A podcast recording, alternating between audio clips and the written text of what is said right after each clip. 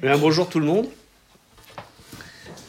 Euh, J'aimerais vous partager quelque chose de d'essentiel.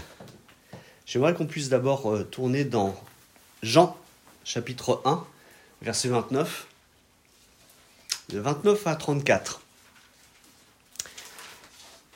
Être baptisé et rempli du Saint-Esprit. Jean 1, verset 29 et 34. On aura l'occasion de lire d'autres passages. Et je pense que c'est très très important. Alors, je commence à lire. Le lendemain, Jean-Baptiste, ou Jean, Jean plutôt, vit Jésus s'approcher de lui et dit, Voici l'agneau de Dieu qui enlève le péché du monde. C'est celui à propos duquel j'ai dit, Après moi vient un homme qui m'a précédé, car il existait avant moi. Pour ma part, je ne le connaissais pas, mais c'est afin de le faire connaître à Israël que je suis venu baptiser d'eau. Jean rendit aussi ce témoignage. J'ai vu l'Esprit descendre du ciel comme une colombe et s'arrêter sur lui. Je ne le connaissais pas, mais celui qui m'a envoyé baptiser d'eau m'a dit, Celui sur qui tu verras l'Esprit descendre et s'arrêter, c'est lui baptise du Saint-Esprit. Et moi, Jean, j'ai vu et j'atteste qu'il est le Fils de Dieu. Deux besoins essentiels pour avoir donc une vie de chrétien forte. C'est d'avoir la certitude que ces péchés soient effacés, que nos péchés soient effacés par le sacrifice de Jésus. Et la deuxième chose, c'est d'avoir eu le Saint-Esprit, d'avoir été baptisé du Saint-Esprit. J'aimerais faire une autre lecture dans Acte 19, verset 1.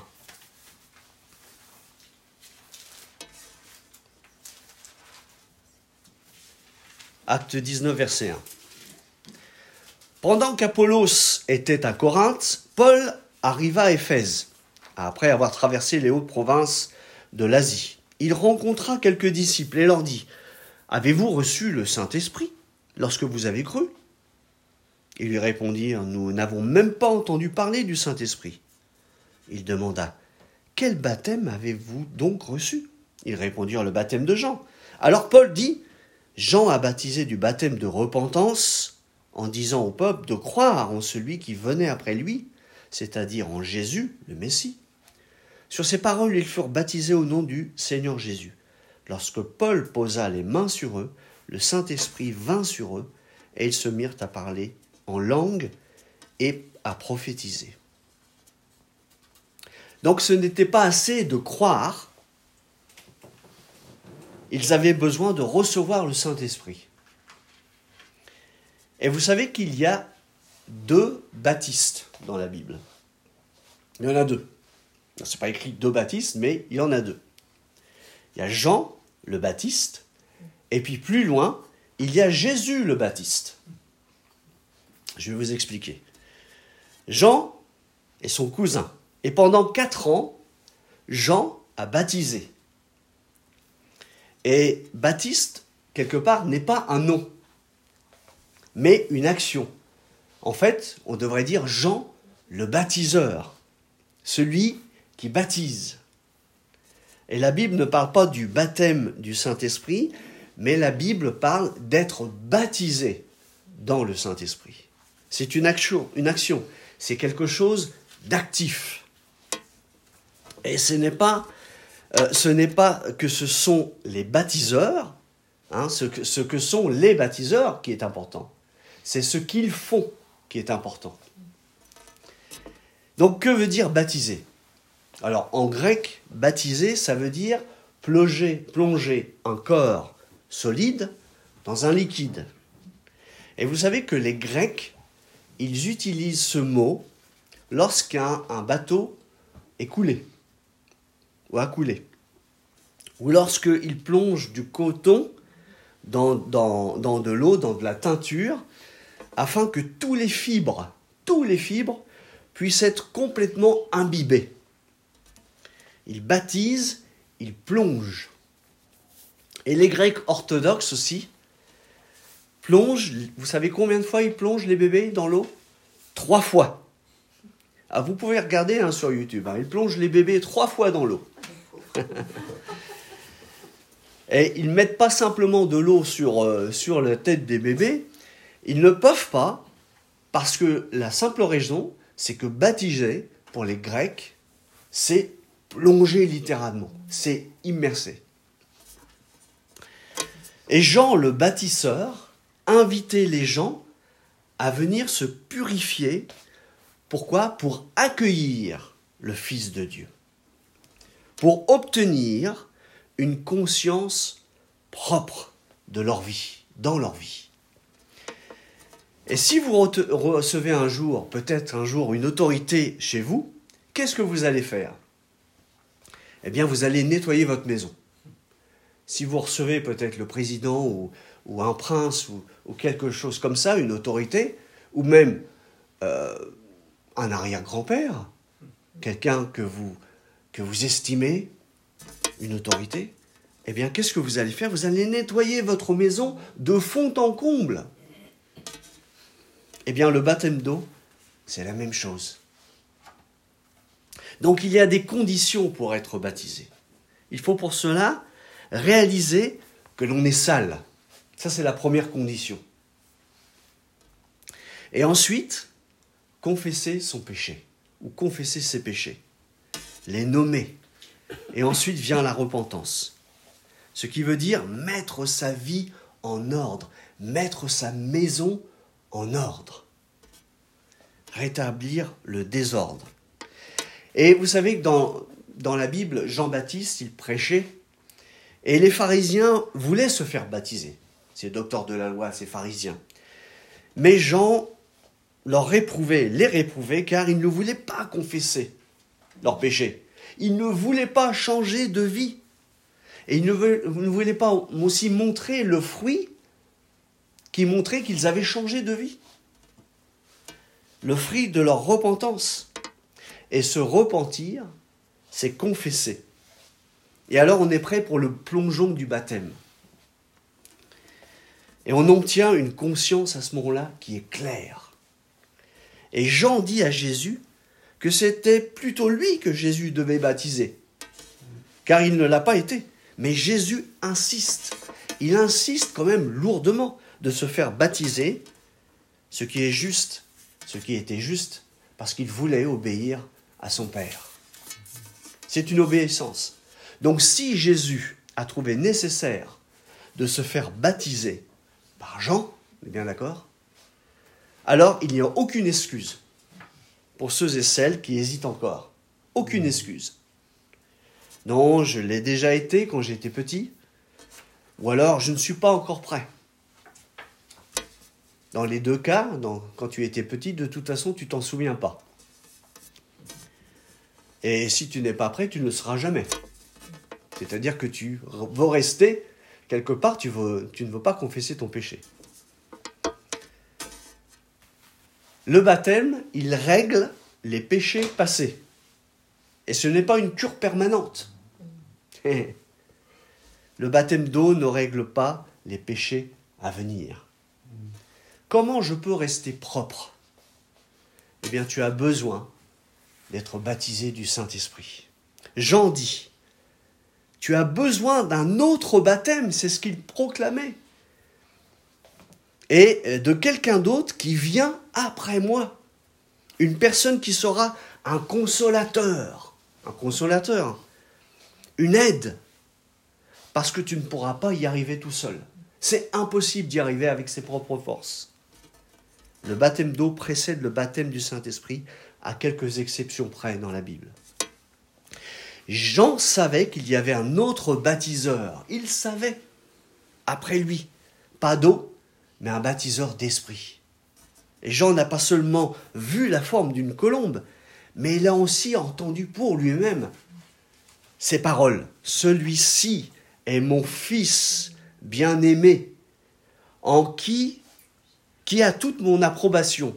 Certaines euh, traductions disent qui fait ma joie, qui fait mon plaisir. Pourquoi? Parce que Jésus a obéi. Cela a plu à Dieu que Jésus se fasse baptiser. Cela lui a plu. Et nous avons besoin de deux choses. Le pardon et la sainteté. La première, c'est le salut qui est dans la deuxième personne, par Jésus, qui est obtenu par son sacrifice. Confessons. Et nous obtenons le salut. La deuxième, c'est le travail de cette troisième personne, bien sûr, qui est un en Dieu. Dieu est un. Ce baptême du Saint-Esprit. Seulement, on va dire simplement, pour vivre une vie de chrétien, il y a un texte, hein, nous avons besoin de recevoir deux personnes. On peut néanmoins avoir l'un sans l'autre. Mais dans Acte 8, verset 14, vous savez qu'il y avait des hommes qui avaient reçu la parole, qui avaient reçu le salut avec joie, et ils étaient seulement, et le mot seulement est dans toutes les versions, seulement baptisés, mais à leur surprise, ils n'avaient jamais entendu ce baptême du Saint-Esprit. On peut le lire vite fait? Acte 8, verset 14. On va le lire. C'est un petit peu plus loin dans Acte, hein. Acte 8, hein. verset 14. Les apôtres qui étaient à Jérusalem apprirent que les habitants de la Samarie avaient fait bon accueil à la parole de Dieu. Et ils les envoyèrent, et ils, pardon, ils envoyèrent Pierre et Jean. Ceux-ci descendirent et prièrent pour eux, afin qu'ils reçoivent le Saint-Esprit. En effet, il n'était pas encore descendu sur eux, sur aucun d'eux. Ils avaient seulement été baptisés au nom du Seigneur Jésus. Au nom du Seigneur Jésus. Alors Pierre et Jean posèrent les mains sur eux et ils reçurent le Saint-Esprit. Seulement veut dire que ce n'est pas assez pour continuer à vivre une vie de chrétien. Seulement. Et je connais beaucoup de croyants euh, qui ont été baptisés d'eau, du baptême de repentance, et souvent qui sont des yo-yo spirituels. Quand ça va pas, ils sont en bas. Quand quelqu'un leur fait une petite remontrance, c'est la catastrophe. ils quittent Dieu pour un oui ou pour un non. Ils euh, ne vivent pas selon le Saint-Esprit. Ils ont constamment besoin tout le temps d'une aide physique, d'une visite. Pourquoi aurait-il besoin du Saint-Esprit alors qu'une visite du pasteur leur suffirait toute une vie? Mais le pasteur, il n'est pas omniprésent. Et donc quand il y a une catastrophe, eh bien, ils sont bas. Bien sûr qu'on a besoin des uns et des autres. Bien sûr qu'il nous faut nous encourager les uns et les autres. Mais on ne peut pas être là comme le Saint-Esprit peut être là dans notre vie. Jésus a fait de nombreuses choses dans sa vie sur terre, mais il n'a jamais baptisé personne du Saint-Esprit quand il était sur terre. Jamais Jésus n'a baptisé quelqu'un du Saint-Esprit. Pourtant, il en parlait souvent de ce baptême, de ce Saint-Esprit. Et jusqu'au jour où, avant sa mort, il dit à ses disciples, Je dois partir vers mon Père. Et je vous enverrai le Saint-Esprit, un consolateur, une aide, quelqu'un qui va vous aider dans votre vie, dans la mission que j'ai pour vous.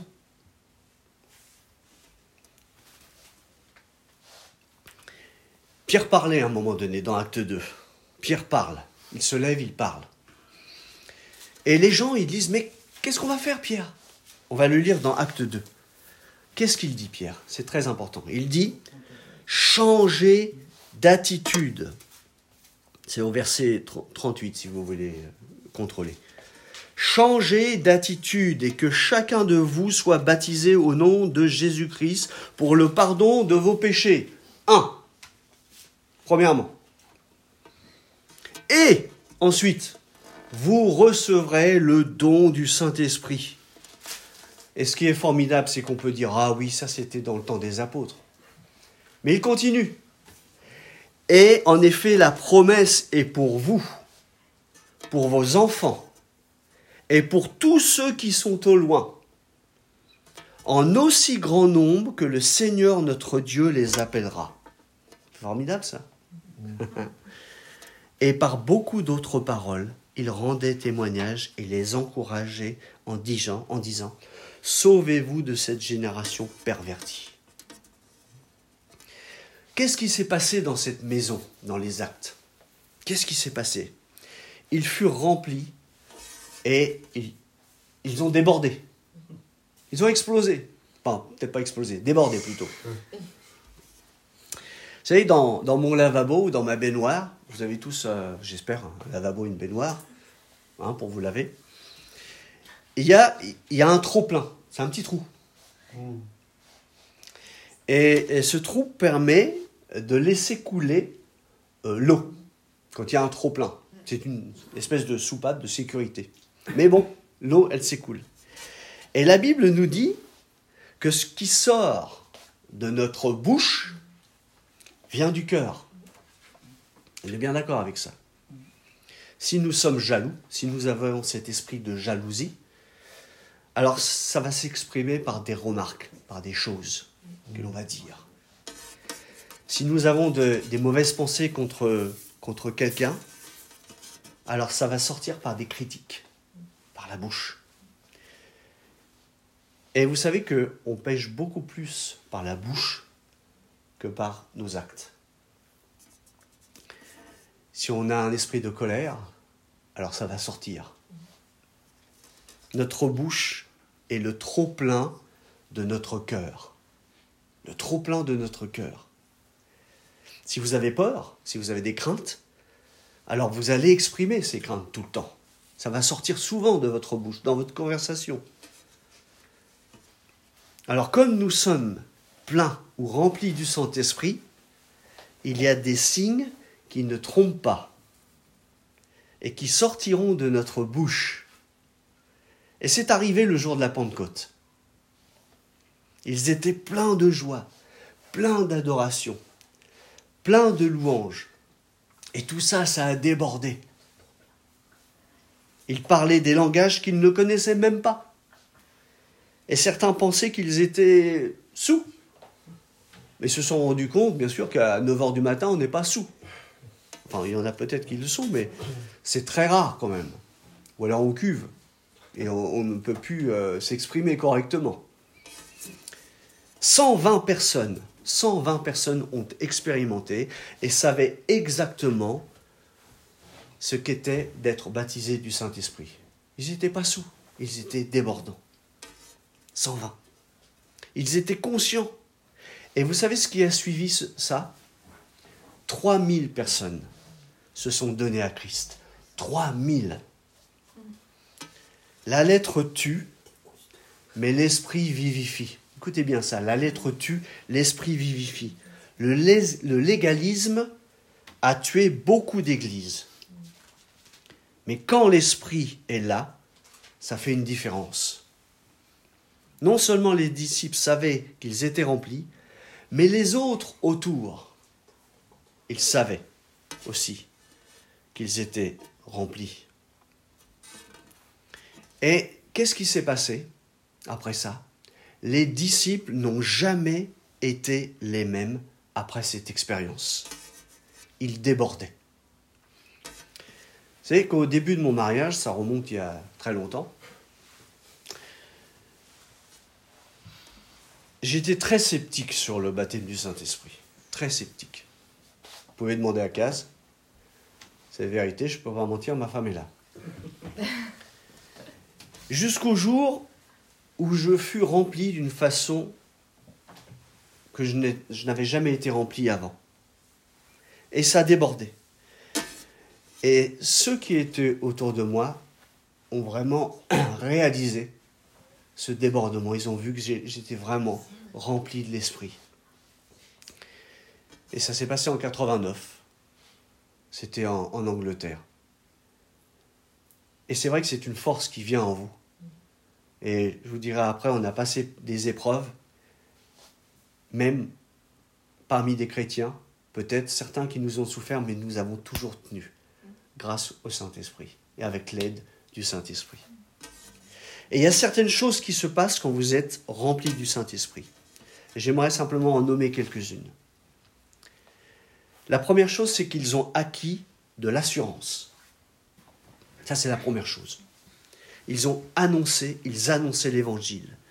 Ils priaient avec assurance. Et on ne peut pas obtenir de l'assurance juste en lisant la Bible. Ou juste en, en lisant des livres ou en écoutant des prédications. Mais en étant rempli du Saint-Esprit. Cette assurance nous vient du Saint-Esprit. Étienne, rempli du Saint-Esprit, il a déclaré des choses extraordinaires. C'est marqué dans la Bible. Hein. Rempli, euh, Étienne, rempli du Saint-Esprit. Vous le reverrez dans Acte 7, verset 55. Le Saint-Esprit donc nous donne une assurance. Et non pas, oh je ne sais pas, j'ai peur, j'hésite, oh ce n'est pas le moment. Ou alors c'est trop tôt. Et quoi si ça ne marche pas? Est-ce que tu es plein d'assurance? La question c'est est-ce que tu es plein d'assurance? La deuxième chose, c'est qu'ils ont été guidés, conduits par le Saint-Esprit. Ils savaient où ils devaient aller. Relisez les actes. Ils savaient où ils devaient aller. Le Saint-Esprit, c'est celui qui nous guide. Kaz et moi, pour en revenir encore, Kaz et moi, on a toujours été guidés. Je crois qu'on a déménagé au moins une dizaine de fois, mais Dieu nous a guidés dans notre, dans notre vie. Et il nous guide toujours dans bien des domaines, dans des paroles, quand on s'adresse à des personnes. Bien sûr qu'on n'est pas parfait, mais le Saint-Esprit nous guide. Et je désire, moi, que le Saint-Esprit me guide toujours et que je ne sois pas, moi, guidé par moi. Il me guide, je ne veux pas me laisser guider par aussi mes sécurités, les sécurités du monde, par mes envies, ni par mes amis, ni par ma famille. Me laisser guider par mes loisirs, non, ni par mon argent, mais par le Saint-Esprit. Et c'est lui uniquement qui devrait guider notre vie. Vous savez que Jésus a été guidé par le Saint-Esprit dans le désert. Dès qu'il fut baptisé, Dès que le Saint-Esprit est venu sur lui, il a été guidé par le Saint-Esprit dans les déserts. Il a été poussé par le Saint-Esprit dans le désert. Deuxième question, est-ce que tu es guidé par le Saint-Esprit? Est-ce que le Saint-Esprit est un guide dans ta vie? Troisième chose, ils ont reçu une puissance. Intéressant. Ils pouvaient faire des choses que Jésus faisait. Jésus déclare dans la dernière nuit qu'il était avec eux, avant d'être arrêtés, qu'ils feront des choses qu'il a fait parce qu'ils auraient le Saint-Esprit, parce que le Saint-Esprit allait venir sur eux. Vous savez que Jésus n'a jamais fait aucun miracle avant de recevoir le Saint-Esprit. Alors vous allez me dire, mais c'était Jésus. oui, mais non. Certainement pour les disciples. Il n'a jamais fait aucun miracle. Quatrième chose, ils se sont unis. L'unité s'est manifestée par le Saint-Esprit. Vous savez que ceux qui reviennent de guerre, il y a une espèce d'unité qui se crée. On appelle ça de la, les camarades d'armes, la camaraderie. Et c'est quelque chose de rare, à part bien sûr l'unité du Saint-Esprit, que l'on trouve sur la terre. Les gens, les anciens combattants, moi je sais que j'ai fait un an d'armée, mais il y a toujours un peu cette nostalgie et quand on rencontre ceux qui ont fait l'armée, il y a toujours quelque chose de, qui, voilà, qui, qui, nous tient. Il y a même Philippe qui m'a rencontré dans, dans, la rue la dernière fois, il m'a dit Oh, il faut qu'on parle, il faut qu'on parle, tu as fait le service militaire. Il, y a quelque chose qui, voilà, qui se crée dans, cette camaraderie. Mais ça, c'est pas vraiment euh, l'unité, la vraie unité. Hein. Ça s'appelle de la camaraderie. Qu'en est-il avec des chrétiens? Qu'en est-il? L'Église de Jésus est-elle divisée? Ça, c'est la grande question. Hein. Y aurait-il plusieurs églises avec un grand E? Non, c'est Jésus qui bâtit son Église, une Église. L'unité ne se trouve pas dans les quelques gâteaux ou quelques boissons euh, euh, que l'on partage juste avant. Euh. Ça, c'est pas l'unité, ça, ça s'appelle l'accueil, ça s'appelle le, voilà, le, je cherche le mot, voilà, bien l'hospitalité, euh, etc. Mais l'unité, c'est d'être d'un même esprit. C'est ça l'unité. Dans la même communion, de connaître le même sacrifice, le même amour. C'est ce qui nous unit ensemble. C'est l'Esprit de Dieu et non l'Esprit du monde. Et si vous aimez plus les plaisirs du monde, alors vous ne partagez pas le même sang du sacrifice, de l'amour pour Dieu et de son royaume. L'unité se trouve chez ceux qui sont remplis du Saint-Esprit. Et Paul rappelle dans Éphésiens 4, écoutez bien, c'est ce que Paul dit. Efforcez-vous de conserver l'unité de l'Esprit par le lien de la paix. Il y a un seul cœur, corps, pardon, et un seul esprit, de même que vous avez été appelés à une seule espérance par votre vocation. Il y a un seul Seigneur, une seule foi, un seul baptême, un seul Dieu et Père de tous. Il est au-dessus de tous, agit à travers tous et habite en nous tous. Vous savez que certains catholiques sont baptisés du Saint-Esprit? Oui. Ça ne veut pas dire qu'il faut être d'accord avec euh, toute leur doctrine. Et je lisais un témoignage euh, de quelqu'un qui a rencontré donc quelqu'un qui avait été baptisé du Saint-Esprit, un pasteur, et ils été unis par l'Esprit. Et à un moment donné, dans, peut-être certaines choses, eh bien, ce, prêtre catholique a compris certaines choses sur, la Bible, sur euh, Marie, mais enfin, je ne vais pas euh, donner des détails. Mais quand on a le même esprit, alors il y a l'unité. La dernière chose, c'est ils étaient purs. Ils ont découvert qu'ils pouvaient vivre une vie de pureté. Ils pouvaient maintenant obéir aux commandements de l'Ancien et du Nouveau Testament. Soyez saints comme je suis saint. C'est dans Lévitique 11, chapitre 45. Et dans Jean 17, Jésus prie son Père afin qu'il, mes disciples, soient lui et son Père, nous, qu'il soit comme nous. Essayez de maintenir la sainteté, la sainteté par vos propres forces. C'est impossible sans le Saint-Esprit.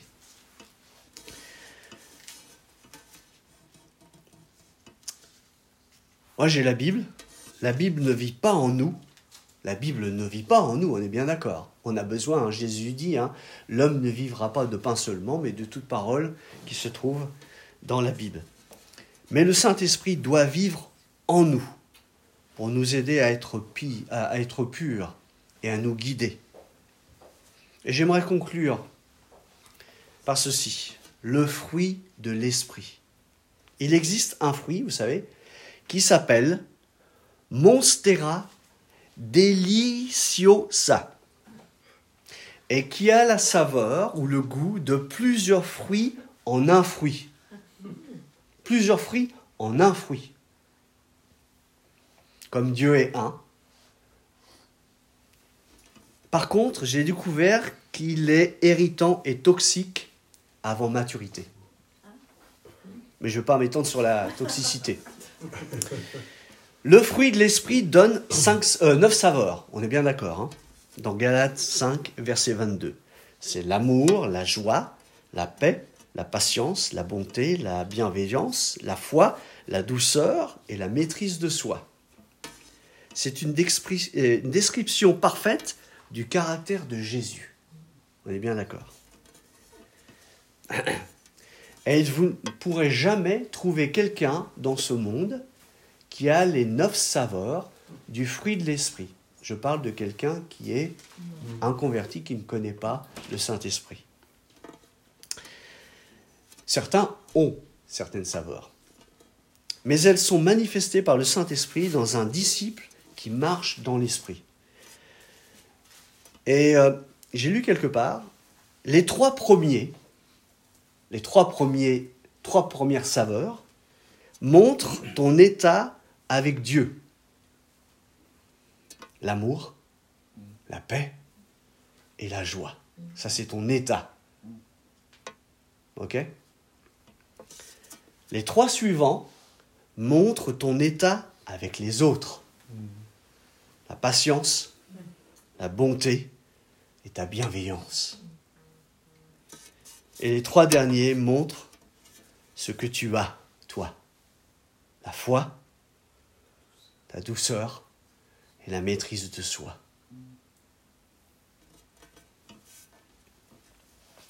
Quelles sont donc les conditions pour recevoir le Saint-Esprit? Eh bien, il te faut persister pour obtenir le Saint-Esprit. La Bible dit demandez, c'est Jésus qui dit demandez et vous recevrez. Frappez et l'on vous ouvrira. Étudie ta Bible. Enferme-toi dans ta chambre et demande à Dieu d'être convaincu de la nécessité d'être rempli du Saint-Esprit, si tu ne l'es pas encore ce matin.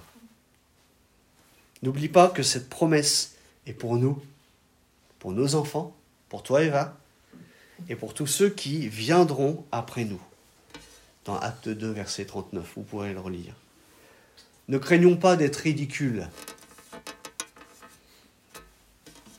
N'ayons pas peur du ridicule pour exprimer... Euh, on n'a pas peur d'être ridicule de toute façon pour exprimer des joies éphémères. On le voit bien autour du, monde, hein. notamment les footballeurs. Les footballeurs, euh, voilà, ils sont complètement inhibés, ils expriment leur joie. Ou on peut exprimer sa joie lorsqu'on a réussi un concours ou autre chose.